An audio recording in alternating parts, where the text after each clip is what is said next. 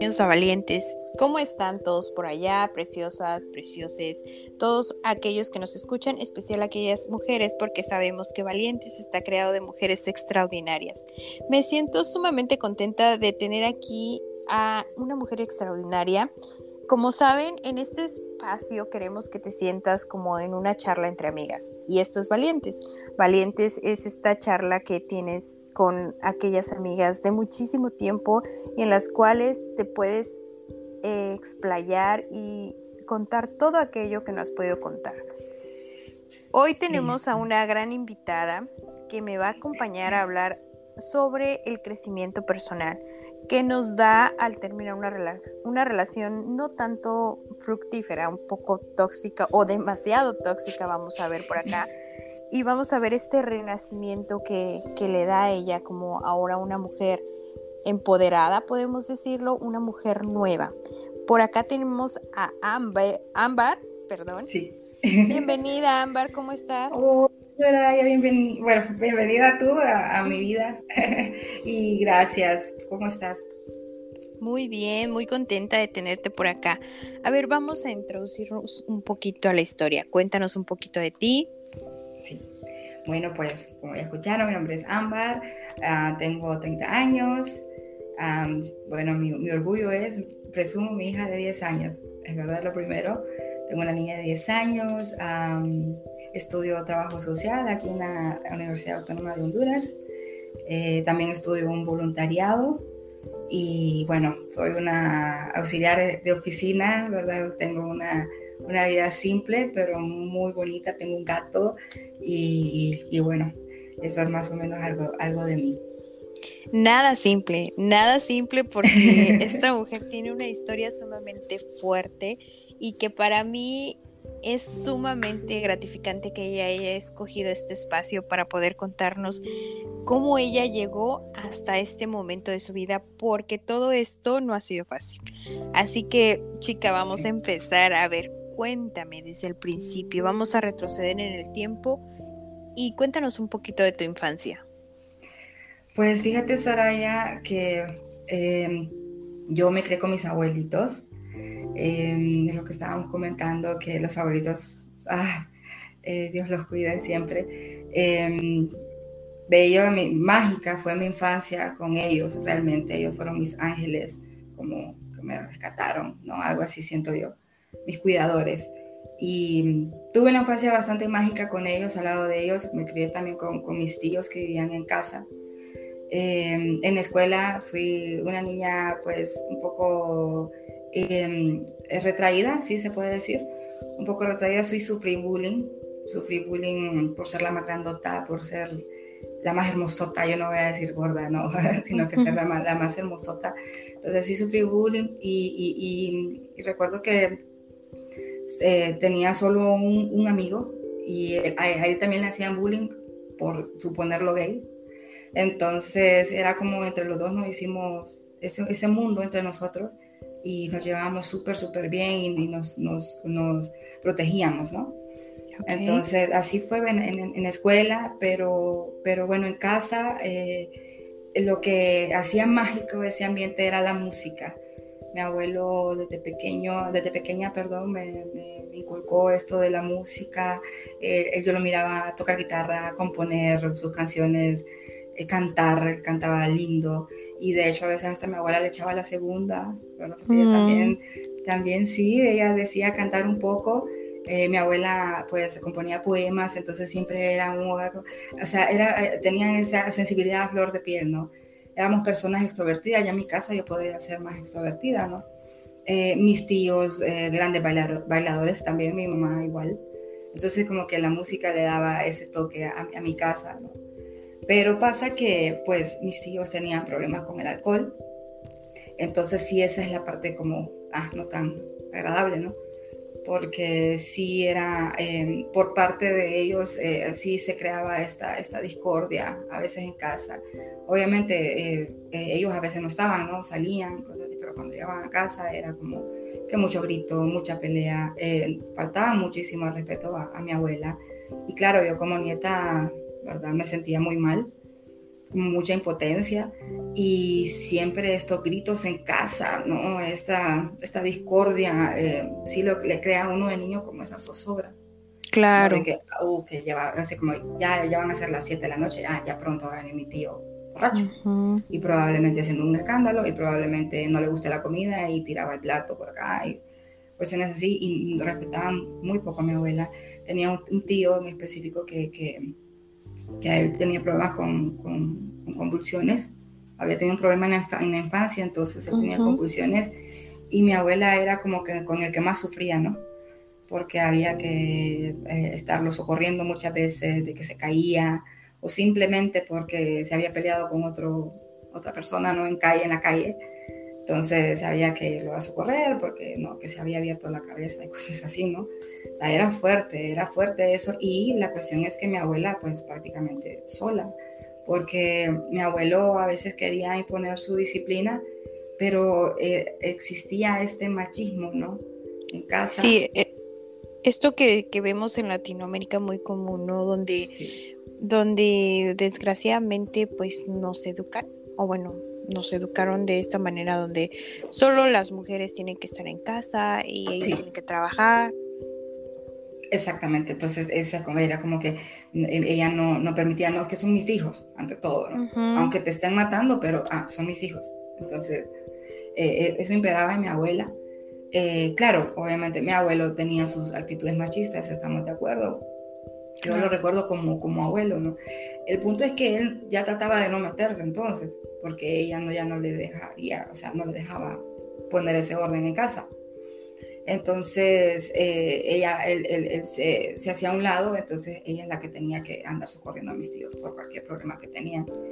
Entonces sí fue eso agridulce, ¿no? Un poco agridulce en casa, esos matices, como le puedo decir, de la magia de, estar con mis abuelitos y aquel amor, o sea, sí fui la niña consentida, consentida eso sí, así fue una, la típica nieta consentida eh, eh, por mis abuelos.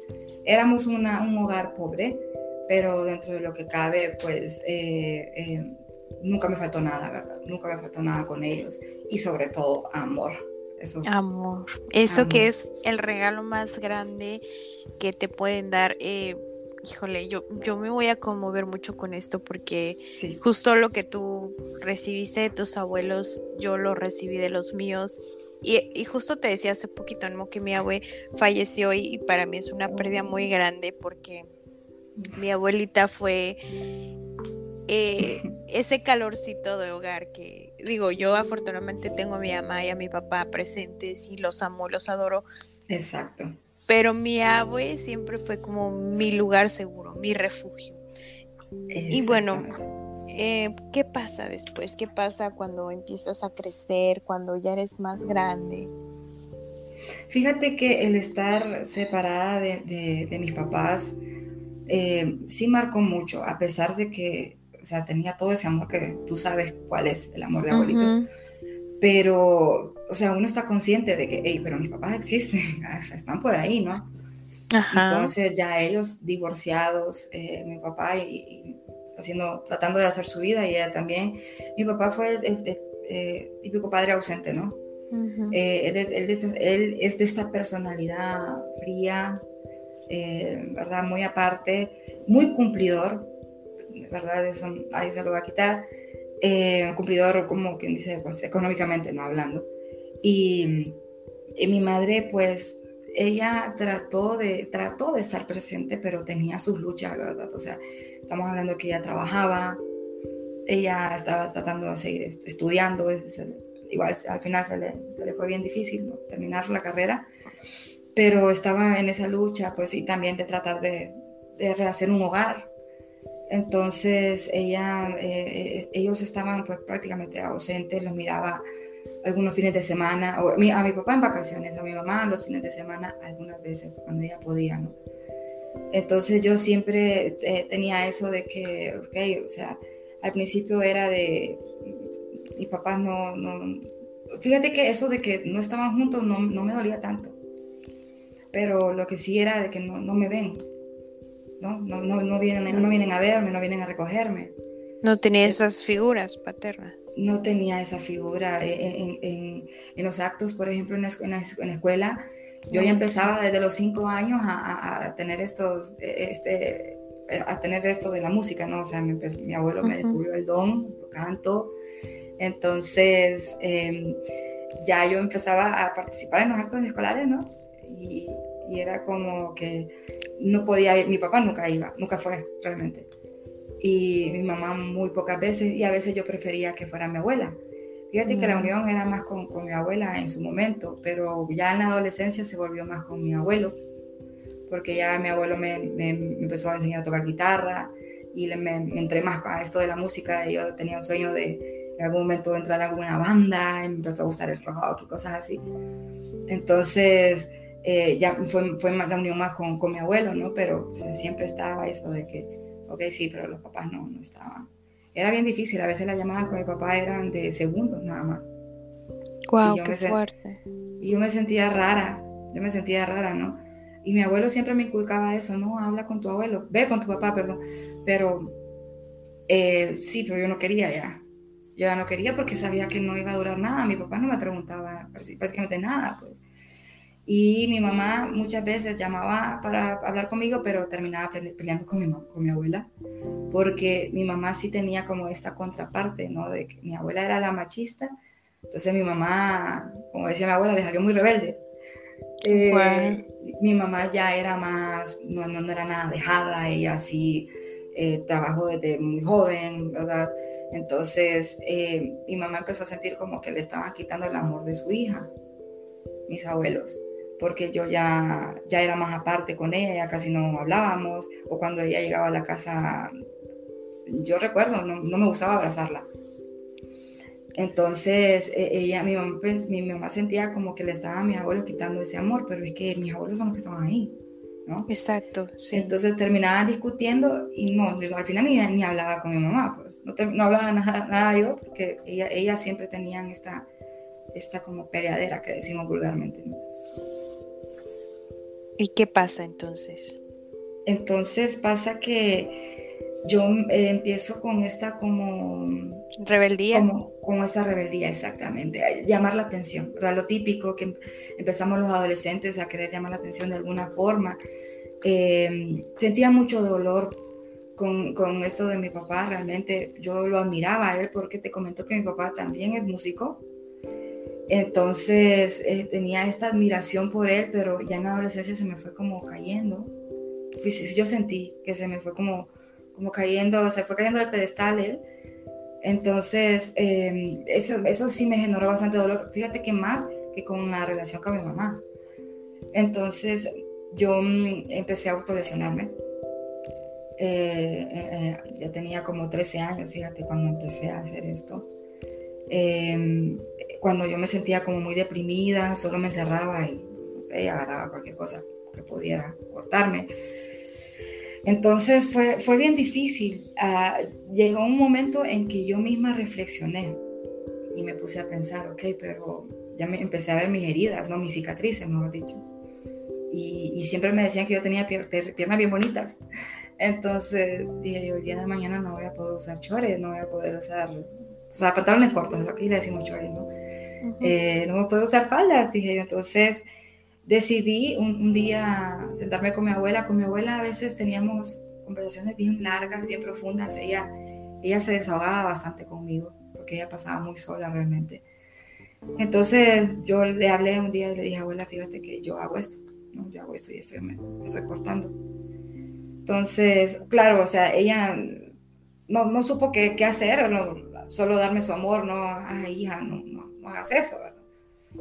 Pero sí, se le, fue, se le informó a mi mamá y, me llevaron a, terapia por, por, un ratito, ¿no? Un tiempo, pero yo ya había tomado la, la decisión de dejar de hacerlo. Em, luego pasa que, que, bueno, entonces me enfoco más en esto de la música, ¿no?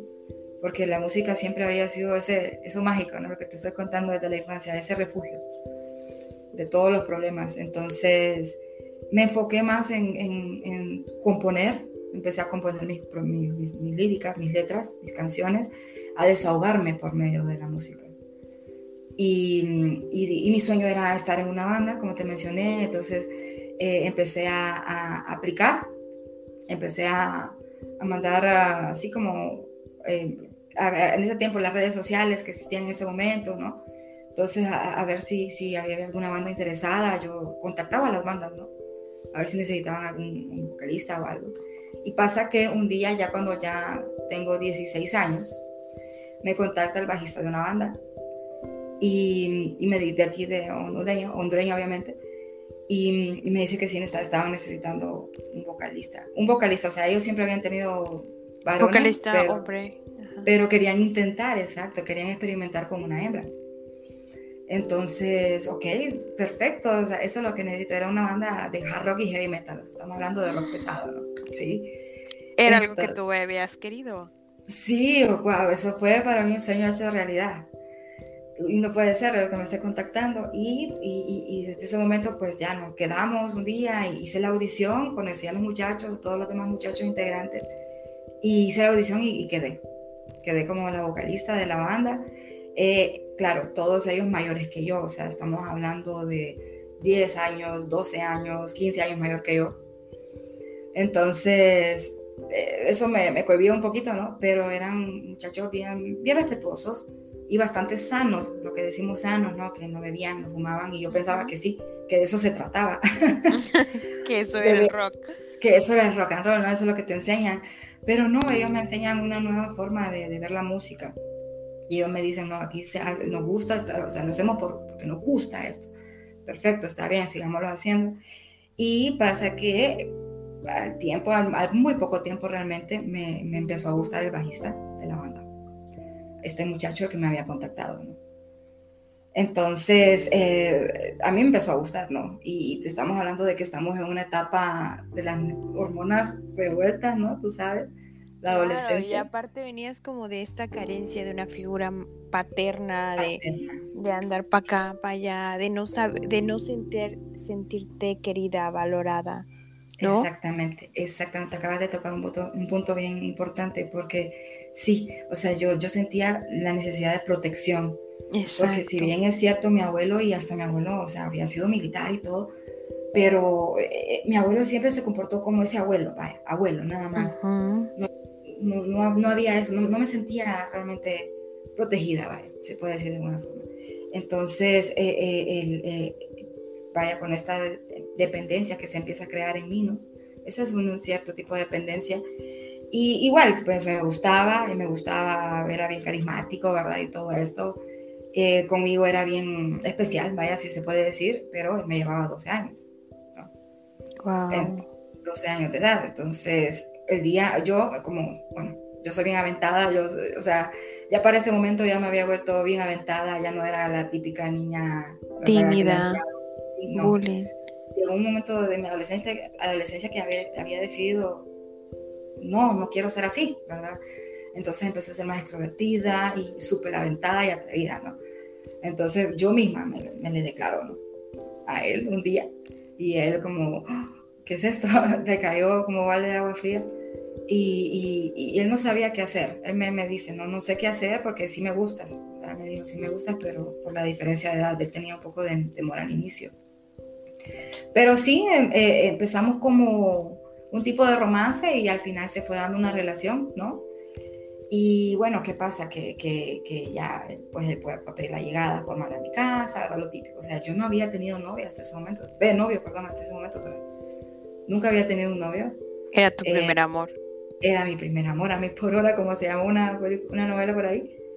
Entonces, sí, lo siento así como muy rápido todo. Entonces, yo, yo me deslumbré por esta persona. Y bueno, empezamos las redes sociales, sí, sí, sí le dieron llegada a la casa y, mi mamá siempre es como, ok, pero tienen que responder por él. Bueno, mi mamá ya había pedido que ellos se presentaran en la casa realmente toda la banda, desde un inicio, ¿no? Por lo de que yo era una menor de edad. Claro, quería saber dónde ibas a trabajar, qué estabas haciendo. Dónde iba a estar, dónde iba a estar exactamente, con quiénes iba a andar. Entonces, bueno, luego pasa que, que, salí embarazada. Sí, salí embarazada, ya fue a, los 19, o sea, te estoy diciendo que ya pasaron todos esos años y, y, salí embarazada a los 19 años. Em, ahí tuve pues a, mi bebé y ya para cumplir los 20 la tuve a ella. Pero eh, estoy omitiendo lo más importante, o sea, te estoy diciendo de que desde el noviazgo ya empecé a ver yo actitudes agresivas. Lo que pasa es que me costó darme cuenta que eso era violencia. Claro, es que, es que uno está tan metido dentro de eh, la situación que no logras ver las red flags como cosas. O sea, yo pensaba que era normal, vaya, por ejemplo, que me, desde un inicio me dijera, yo ya no quiero que te lleves con esa persona no, te hables con ese chico o algo así, o sea, mis amigos de colegio, o sea, yo me aparté totalmente, me aparté totalmente de mis amistades y ya luego empezaron los, los, jalones, ¿no? Los jalones y cosas así, y, o, decirme que cómo vestirme. Eso fue casi desde un inicio de la relación, pero pensaba que así era una relación. Yo pensaba que así era un noviazgo. O que también por lo de la diferencia de edad, pues, ay, es que él es más aburrido.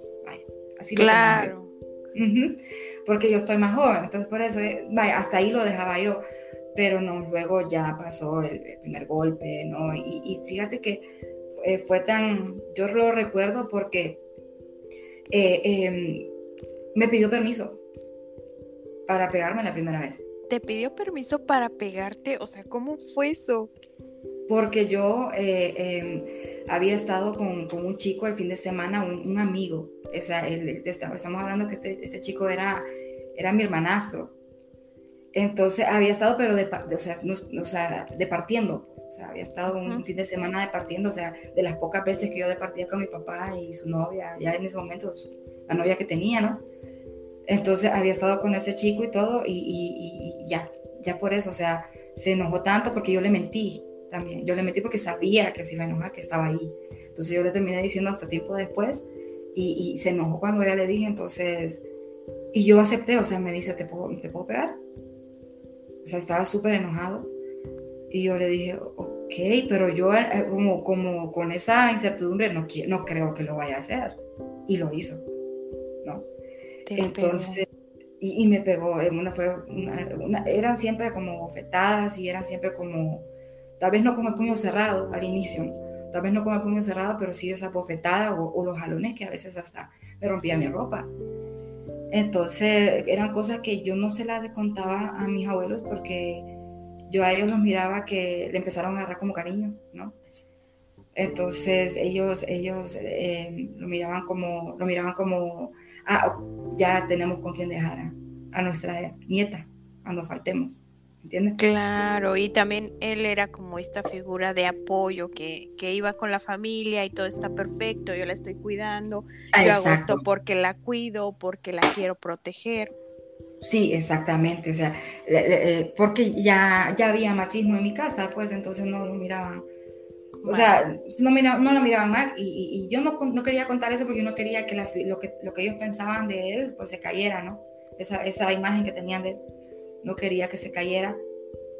Y a mi mamá y a mi papá yo sentía que X, si les contaba no, no les iba a importar. No les iba a importar. Igual no, no, pasaban cerca, entonces no, no conté nada de esto eh, y yo continué.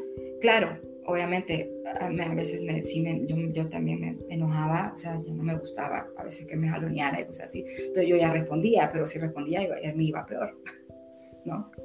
Si ya respondía yo con algún empujo, con un empujón, perdón, o con algún golpe, ya era peor, con, ya me iba peor con él, o sea, me iba a golpear más, o me iba a jalonear más, y me iba a gritar más. Eso, sobre todo también los insultos verbales, ahora que, que existen también. Claro, la violencia psicológica, que es a veces más fuerte que, la violencia física. Sí, o sea, minimizarme completamente, eh, como que yo no servía para nada, pues que estaba, que estaba en su banda, porque la banda, él, era el que la había formado, ¿no? Entonces, era su banda, entonces él me, brindó la oportunidad. Eh, y como me, me hacía sentir como que me podía sacar en cualquier momento. Eh, era, eran sus reglas, era, era lo que comía, también lo fiscalizaba, eh, o sea, él, le gustaba cocinar y en ese afán de que le gustaba cocinar, me cocinaba, pero era lo que él quería y las cantidades que él quería darme, porque no eran cantidades normales era mucha comida la que me daban. Y si yo decía, no, pero es que estoy muy gorda, que yo quiero bajar, ¿y por qué quieres bajar de peso? Me decía él, para que le quiere gustar a alguien más. O sea, empezaba este, esta, esto Este nivel de control, claro. Ahí, perdón que no te interrumpa, ¿ahí ya tenías a la bebé o todavía no? Eso fue antes y durante y después. y después y continuamos. eso fue toda la relación.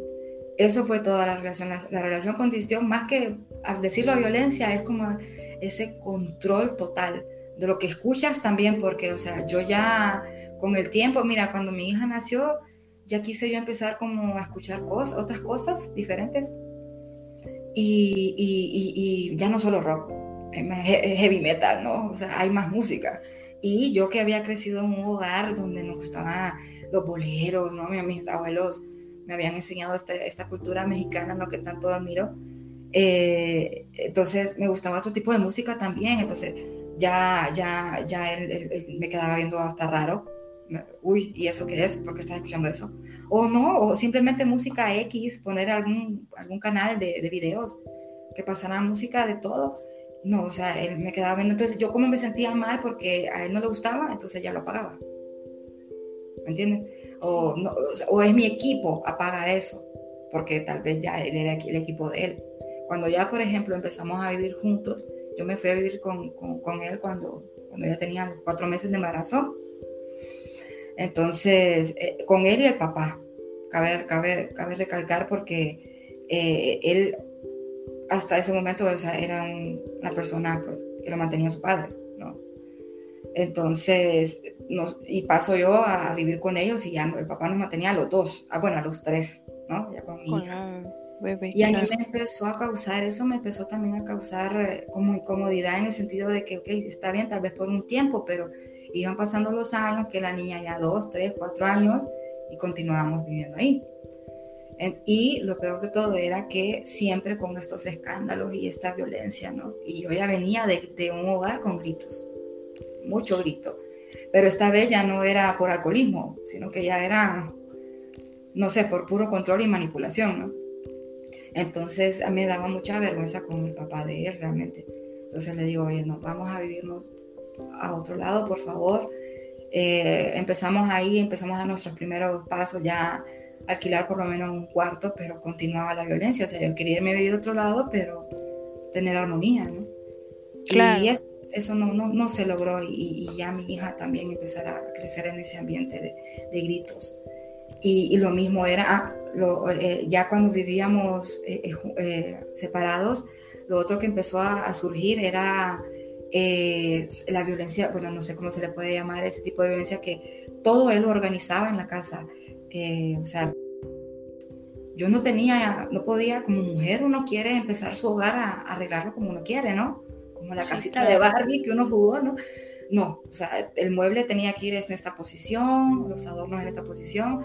Él aseaba la casa y él quería que se mantuviera así, de aseada todo el tiempo, todo el día igualito. O sea, la niña no podía dejar caer algo porque yo tenía que estar, o sea, prácticamente vivía con el, con el trapeador en la mano y la escoba en la mano porque él quería todo pulcro, limpio, todo el tiempo. Y si miraba un sucio, empezaba, tal vez no me golpeaba, pero empezaba a gritarme. Entonces yo ya, yo ya sabía que a, veces él, él, salía y no, ya a regresar y no, no, no he lavado esta ropa, por ejemplo. Entonces que eso me empezó a generar una ansiedad, Soraya, increíble. O sea, eh, de por sí yo ya había tenido una tendencia como ansiosa desde pequeña. Em, yo, me, yo me comía las uñas y cosas así. Entonces ya, ya con él, eh, con estas actitudes de él, me empezó a generar, mi ansiedad creció el doble. Explotó, se detonó completamente. Se detonó, empezó a eh, tener migrañas, a padecer de muchas migrañas. Em, entonces pasa de que, que, bueno, no, ya un día, un día digo yo, eh, ya basta, no, ya basta, eso es demasiado, ¿sí? ¿Qué fue lo que detonó ese decir ya basta? O sea, después de tanto tiempo, ¿qué fue lo que en ese momento se prendió en ti la lucecita? Decir, me voy como pueda, con lo que tenga, me llevo a mi hija, no sé, ¿cómo, cómo fue ese, paso? Es que fíjate que ya había tenido anteriores, o sea, varios intentos, ¿verdad? De quererlo dejar. Em, pero mm, no, o sea, terminaba, o sea, regresaba, terminábamos regresando. Entonces, porque ya ahí se empezaba a volver a mostrar el bien lindo, ¿no? Tú sabes, esta, esta, esta forma que tiene para regresar y, yo como me, costaba encontrar trabajo, eh, me, o sea, me costaba encontrar oportunidades, no tenía dónde ir realmente, o sea, Ya con mi hija, para mí era bien difícil regresar al hogar con mis abuelos porque estaban mis hijos alcohólicos. Y tampoco quería, ¿verdad?, que mi hija estuviera en ese ambiente, ¿no? Mi idea siempre era más como ser independiente, ser independiente. Siempre tuve eso en la cabeza, yo lograr ser independiente algún día, o sea, mantenerme yo y, perdón, mi hija y yo, ¿no? O sea, las dos juntas. Entonces, eh, ya habían pasado un episodio de, violencia en el que me rompió la nariz, me sacó sangre y lo denuncié. Sí lo logré denunciar en su momento y, obviamente eso le manchó sus antecedentes. Pero cada vez que regresábamos era como, me volvía a sacar todo, ¿no? Era como, tú me denunciaste y por eso ahora no puedo trabajar, porque, o sea, él decía que ya no podía trabajar por los antecedentes, pero realmente nunca había trabajado, ¿no? Sí, en realidad solo te estaba manipulando para hacerte sentir culpable de, ¿no? Y entonces, ah, por no trabajo, pues es por tu culpa. Pero... No trabajo porque es tu culpa, porque tú, tú decidiste denunciarme, pero es que tenía que hacerlo. Eh, realmente creo que solo llegué al punto del cansancio. No hubo así como, ¿verdad? Eh, eh, yo ya tenía ese deseo de, cada vez fue creciendo más ese deseo de, de trabajar. yo quería trabajar porque él no me dejaba. Y, recuerdo que hubo, sí hubo una ocasión en que, en que apliqué a un, a un trabajo, sí, sí recuerdo, ya recuerdo. Apliqué a un trabajo y, y, me llamaron para, para seguir con el proceso de la entrevista. Pero eh, él me empezó a armarme un rollo en la casa, ¿no? Armarme un rollo en la casa de que, ah, recuerdo que no le había comentado a él que me había aplicado, eso fue. Entonces me empezó a armar un rollo en la casa de que porque no le dije, porque no le dije. Entonces me, hacía sentir mal de que yo no le contaba cosas, pero es que tenía miedo de contarle cosas. me hizo sentir mal y eh, me forcejeó. Y yo recuerdo, Soraya, sí recuerdo en ese momento que mi hija estaba enfrente, ¿verdad? O sea, siempre tratábamos de que, eso sí, de que no viera a la niña, pero mi hija no sé por qué razón estaba enfrente, estaba entrando al cuarto de nosotros y eh, ella, la mirada que me dio ella, Soraya, nunca se me va a olvidar, o sea, eso me quedó súper grabado en la cabeza. La mirada, o sea, ella nos quedó viendo con un miedo. Yo no había visto tanto miedo en una mirada. A pesar que no era, solo fue, fue como un forcejeo, ¿verdad? No, no fue, no tan fuerte como otras cosas que habían pasado antes, ¿no? Pero ella tuvo miedo en ese momento, creo que se estaba empezando a ser consciente, estamos hablando que ella tenía eh, eh, cinco añitos, ah, cinco o seis añitos, estaba pequeña. Entonces, eso, eso hizo un clack, creo que sí hizo un clack, eso fue lo que hizo un clack dentro de mí, la verdad. Y yo dije, esto no está bien, ya esto ya no está bien y yo necesito trabajar. Pero eh, intenté hacer las cosas ya de forma diferente, porque otras veces lo había dejado de manera intempestiva, ¿no?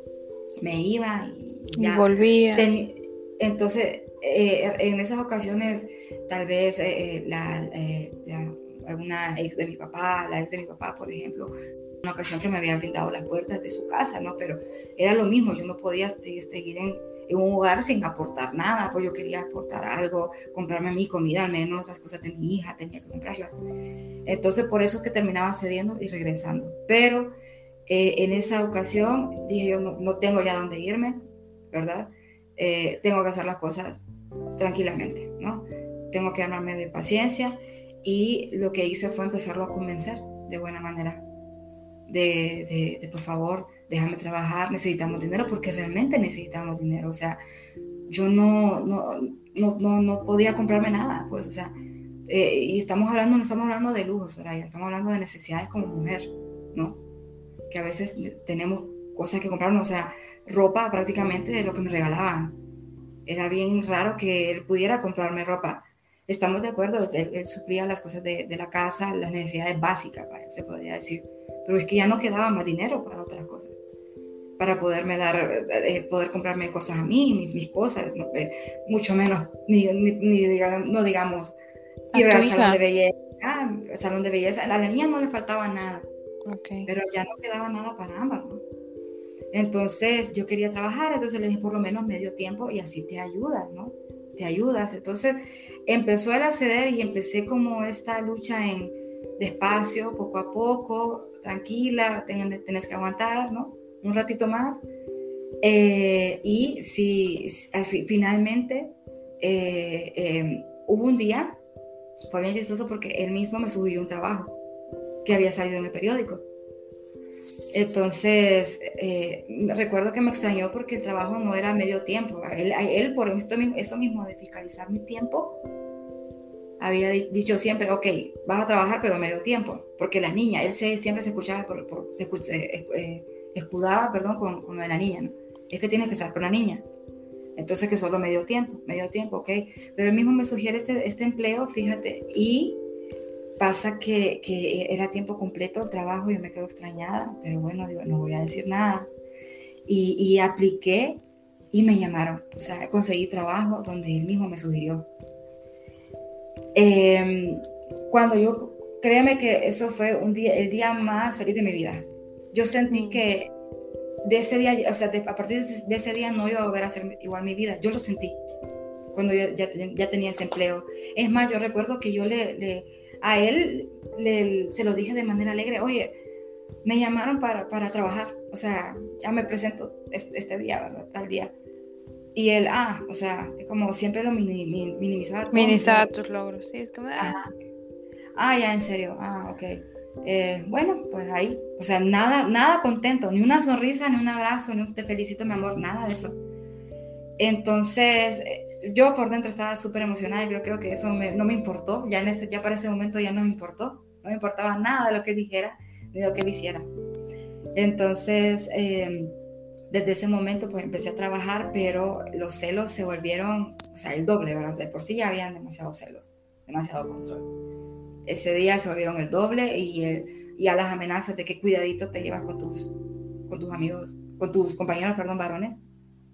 Eh, y tienes que estar aquí, o sea, porque él me iba a traer, y o sea, a dejar y a traer al, trabajo. Entonces tienes que estar aquí a tal hora, o sea, aquí en el carro, ¿no? O sea, yo vengo aquí a tal hora por ti, tienes que estar aquí a esa hora y no podía ni un, ni un, minuto más ni un minuto menos, sino eh, con quién estabas hablando, porque te tardaste, cosas así. Él me servía mi, mi, comida para ir a trabajo, sí, él me la hacía, me la preparaba, pero era una bandeja enorme, o sea, como para dos, tres personas. Pero yo tenía que comérmelo todo. Y hay de mí si dejaba, aunque sea un pedacito de algo, porque ya me decía, ah, no terminaste de comer porque te fuiste a comer con, con a ver con qué compañero. O sea, y tenía que ser con un compañero precisamente. ¿Qué nivel de control? Era un nivel de control obsesivo, era obsesivo. O sea, realmente ni siquiera te dejaba comer lo que tú querías. No, no, no. o sea, comía, comía de todo, pero las cantidades que él decía y tenía, y, sí, estaba en sobrepeso en ese momento. Fíjate que yo, o sea, tuve sobrepeso en, la infancia, como te lo comentaba, pero en adolescencia había logrado bajar de peso pero luego cuando yo empecé esta relación con él, volví a, subir de peso y increíblemente, o sea, era una mujer con sobrepeso, era una mujer demacrada, eh, llena de, de, acné, o sea, me dolía todo, era una, parecía viejita mi cuerpo, parecía de viejita, ¿no? O sea, todo me dolía, las rodillas, pues era por el mismo sobrepeso. Eh, realmente yo siempre digo que, que eh, gracias al universo que no llegué a, a desarrollar una enfermedad más grave, ¿no? Porque pudo haber pasado. Y, y bueno, pues pasa de que, que, que él, me, fiscalizaba hasta, hasta esto de, de, la comida y con quién llevarme y con quién no. Entonces, ya con, cuando empezaron estos celos tan obsesivos como tú dices, y unas películas que se inventaba que hasta yo misma me quedaba, ¿qué? ¿Qué me estás diciendo? eh, digo yo, ya esto, esto, va, esto va a ser así para toda mi vida. O sea, si yo continúo acá, yo no puedo seguir así. Y eh, exactamente a los tres meses que estoy laborando, decido, me voy. Me voy, me voy y, y, ya tenía el dinero, o sea, por lo menos el ingreso. No tenía el dinero, pero tenía el ingreso para poder subsistir. Yo sabía de que a partir de ese momento ya me podía pagar donde sea que fuera. Yo quería vivir, aunque sea un cuartito chiquitito, no importaba. Yo quería irme lejos ya, liberarme, sentirme libre, porque en, en ningún momento me sentí liberada. O sea, estamos hablando que ya para ese momento, Soraya, ya habían pasado 10 años. 10 años de todo este tormento en tu vida, Pero mira, ay no, me, o sea, si nos pudiéramos ver, me emocioné cuando dijiste, me pude ir, o sea, tomé, o sea, no importa que hayan pasado 10, 5, el tiempo que haya sido, en el momento que dijiste, me puedo ir, wow, o sea, siento, siento la emoción y sobre todo que hoy me estés diciendo que estás estudiando una carrera, que estás con tu hija, que estás siendo independiente, estoy sumamente orgullosa de ti y de, ese paso que diste. ¿Qué eso que mencionaste de la carrera, eso que mencionaste de la carrera, también yo, yo claro que al salir del colegio yo continué estudiando, pero eh, empecé estudiando periodismo, ¿sabes? Pero eh, se fue, se fue haciendo difícil también estudiar, o sea, lo mismo que te cuento del trabajo, ¿no? Ya era, pero con los muchachos de la universidad. Peor aún. Peor aún. O sea, recuerdo una ocasión que solo le, o sea, él, me iba a traer a, dejar a, la universidad. Y prácticamente yo metía las clases que él me decía, ¿verdad? Porque era al horario que él podía ir a dejarme e ir a traerme. Entonces él decidía cuáles clases. Y cuando yo salía del aula, él ya estaba ahí afuera del aula, ¿no? Esperándome. Y eh, recuerdo que esa aula en la que estaba no tenía puerta. Entonces estaba descubierto y yo ya lo vi a él que ya me estaba esperando. Con mucho miedo, aún así me arriesgué a pedirle la hora a un compañero que tenía a la par. Solo fue la hora. Olvídate. O sea, y él vio eso. Pero yo desde que vi la mirada que él me tiró desde afuera, esperando que terminara la clase, porque la clase estaba todavía. Entonces, este, estaba hablando el, profesor, ¿no? De enfrente y todo yo cuando vi la mirada de él ya supe que saliendo de ahí me iba a ir muy mal. Y me fue muy mal. ¿no? ya, era ya eran los gritos y todo eso. No podía estudiar en grupo. No podía hacer mis trabajos en grupo porque tal vez era fuera de, la, universidad, en horas. En otras horas tenía que verme con mis compañeros, no podía reunirme. Entonces, eso me fue debilitando tanto mis ganas de estudiar que dije, mejor no voy a seguir. Mejor no sigo estudiando. O sea, dejé la universidad, o sea, y a veces volvía como a intentarlo un periodo y, luego no, me desanimaba y me volvía a salir. Entonces fueron muy pocas clases las que pude pasar en varios años de esa carrera y me gustaba bastante la carrera. Y de hecho te voy a comentar que empecé a estudiar esa carrera porque él mismo decía, ah, esa carrera es muy fácil, vos, esa, esa es la, la, que, la que tú necesitas. Porque, porque tú no eres una alumna una buena alumna. O sea, es cierto, no fui una alumna nunca sobresaliente, ¿no?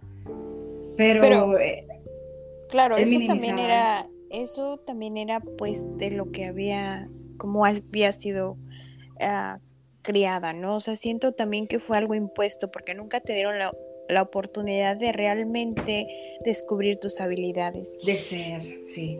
De ser, exacto. Eso es, esa es la palabra clave, de ser, de ser quien realmente quisiste ser. O sea, todo el tiempo fuiste moldeada a lo que los otros querían que fuera, pero nunca te diste la oportunidad de ver qué había dentro de ti. No.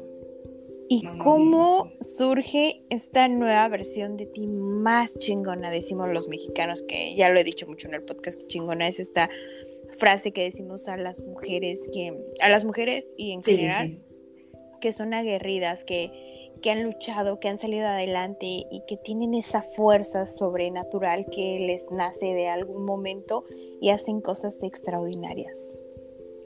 Pues fíjate que cuando ya el con mi trabajo eh, eso, y, y, al ya poder socializar con otras personas, con, y no precisamente con varones, con hombres, sino que con compañeras, con otras mujeres valientes también, con otras mujeres con historias diferentes, pero también de mucho valor, eh, empiezo a tener ese contacto con ellas y, y, me empiezan a llenar de esa seguridad y, y, ya me quiero vestir como ya más bonito, ¿no? Eh, eh, hasta para las fotos. recuerdo que tenía una compañera que me enseñó a posar en las fotos y eso a mm. uno le llena seguridad. Luego que en, en, el lugar donde trabajo, porque actualmente todavía, todavía trabajo ahí, eh, daban clases de zumba gratis al, terminar las, las, el trabajo. Entonces yo podía llevar mi, mi inventaria de, deportiva y me quedaba haciendo zumba, entonces ya eso me ayudó a, ir bajando de peso, a leer muchísimo, empecé a leer, a, conocer también eh, varones increíbles, ¿no? Amigos, a tener eh, amigos, ¿sí? Empecé a salir, empecé a salir más, eso, o sea, empecé a salir más y, y también de que, de que, bueno, o sea, mi hija también se vuelve ese motor todavía más, ¿sí? Y al ser ella una, una, una hembrita también, ¿no? Una niña, eh, yo no quiero, ¿qué, ¿qué, es lo que quiero proyectarle a mi hija? O sea, mucha meditación, tuve que hacer mucha introspección, ¿no? De qué es lo que le quiero dejar a mi hija, qué es lo que le quiero enseñar. Yo no quiero que ella pase por eso, definitivamente, es lo primero que uno quiere, ¿no? Yo no quiero que mi hija pase por esto y, y, y, entonces no, empiezo a, trabajar en mí misma. Fíjate que también mi mamá, eh, como hubo un momento que me fui a vivir con ella, o sea, primero me, me fui a vivir un tiempo sola, ¿no? Cuando me separo de él, pero siempre para brindarme ese apoyo, mi mamá ya estaba más estable, estaba en una relación, entonces em, me fui a vivir con, con ella, me fui a vivir con mi mamá. Entonces, claro, mi mamá también me, me, brindó palabras de aliento porque ella también había sido una mujer violentada, Em, una mujer que también sabe cómo eran las, cosas en, en, casa, ¿no? Cómo, fuimos criadas. Entonces, a quitarme un poco estos pensamientos machistas, que créeme que hasta la fecha estoy en eso, ¿no? Sigo en eso porque uno lo, lo, lo vuelve tan normal, tantas actitudes, tantas cosas. Entonces... sí. Normalices todas estas actitudes en tu vida. Todo eso normalizado, exactamente. Eh, fíjate que creo que leer, leer me ayudó bastante. Leer me ayudó bastante. Eh, de hecho, desde que estaba todavía con él, ya, ya había empezado a leer unos libros de autoayuda que me había encontrado por ahí, o sea, en la misma casa donde, con, donde papá, por ejemplo. Entonces, es, me enseñó a ver, a ver el mundo de otra, de otra manera, ¿no? Eh, también empecé a escribir, fíjate, por un tiempo, empecé a escribir ya no, no canciones, sino que ya eh, novelas, poemas, ¿no? Eso me ayudó siempre a desahogarme. La música siempre, siempre ha estado ahí presente, la verdad. Mi guitarra, eh, entonces eso me ayuda también a, a, a, sacar otra vez, volver a reencontrar este lado extrovertido que solo se transformaba, esta ámbar que solo se transformaba cuando estaba sobre el escenario, ¿no? en, los conciertos de rock, ¿no? Antes esa seguridad que proyectaba, pero ya estaba extraerla a la vida real. Wow, ah. Amber. La verdad es que me da mucha emoción escucharte. Estoy sumamente orgullosa de ti. O sea, realmente ver la mujer en que te has convertido y te vas a convertir porque seguro vienen cosas extraordinarias para ti. Eh, vamos a cerrar ya casi con un mensajito para las chicas porque si no este podcast se nos va a hacer muy extenso, pero vamos a, hacer una segunda parte. Así que vamos a continuar porque hay también otra historia que pasó con Amber. Amber es en inglés, pero Amber. Este, me encantaría que ella compartiera esta historia que tuvo eh, con ustedes, que también es muy fuerte. Y ya casi para cerrar, un mensaje para las chicas que hoy te van a escuchar, que sin duda han escuchado una historia de empoderamiento de una mujer que salió de ser víctima de violencia a convertirse en una mujer independiente, fuerte, segura y sobre todo que está criando a una hija con esa misma línea pues el mensaje primeramente que, sería para las chicas, sobre todo, es, es que se amen muchísimo. Eh, yo crecí con autoestima y hasta hace poco estoy descubriendo, me estoy amando, ¿no? Estoy empezando a amarme, a enamorarme de mí cada día. Primeramente que, que luchen siempre por, por crecer su, su, autoestima y eso solo lo logramos siendo nosotras mismas, eh, no permitiendo que nos digan qué hacer, o sea, de, cierto punto ser esas pequeñas revoltosas, ¿no? Eh, leer muchísimo, leer muchísimo, porque, bueno, no sé, eso me ayuda a mí bastante. Mucho eh, educarse, ¿no? Lo más que se pueda, como dicen, y creer en, en, ustedes mismas siempre. el universo ya las tiene entregadas. Solo es que adquiramos la astucia para tomarlas, ¿no? Ya están dadas, pero tenemos que, y sobre todo que nosotras las mujeres somos creación. Entonces tenemos esa ventaja, o sea, los hombres son semilla, pero las mujeres son, son creación, es una frase que escuché por ahí, me gustó. Entonces, no es para tal vez creernos más que, los, que ellos, porque sí comprendí, yo llegué en un momento que tenía, empecé a, a, tomar cierto odio a los hombres, pero también comprendí que no era la forma. El amor siempre va a ser la respuesta. Y no es odiando tampoco al, hombre, es, es amándose uno más que nunca, uno misma más que nunca.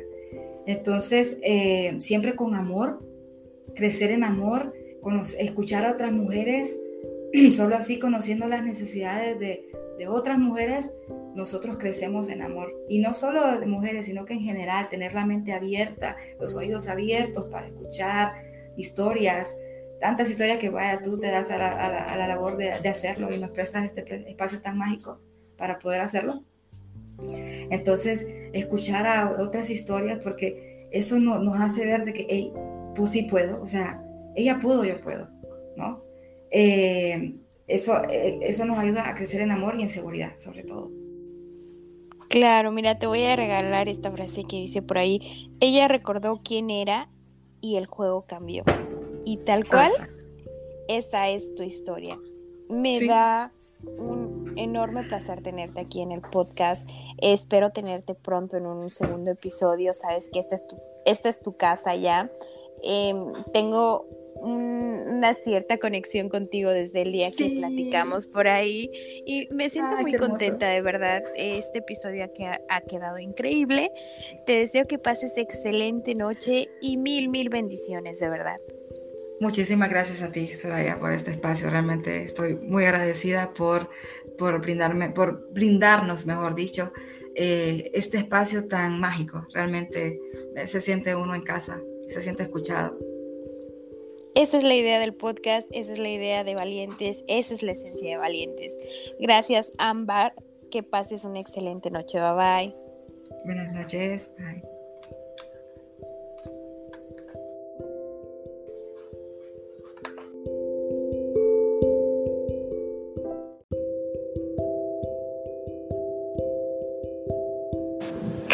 Esto fue Valientes. Gracias por escucharme. Si te gustó el episodio, compártelo con tus amigos y te veo en el próximo episodio. Gracias.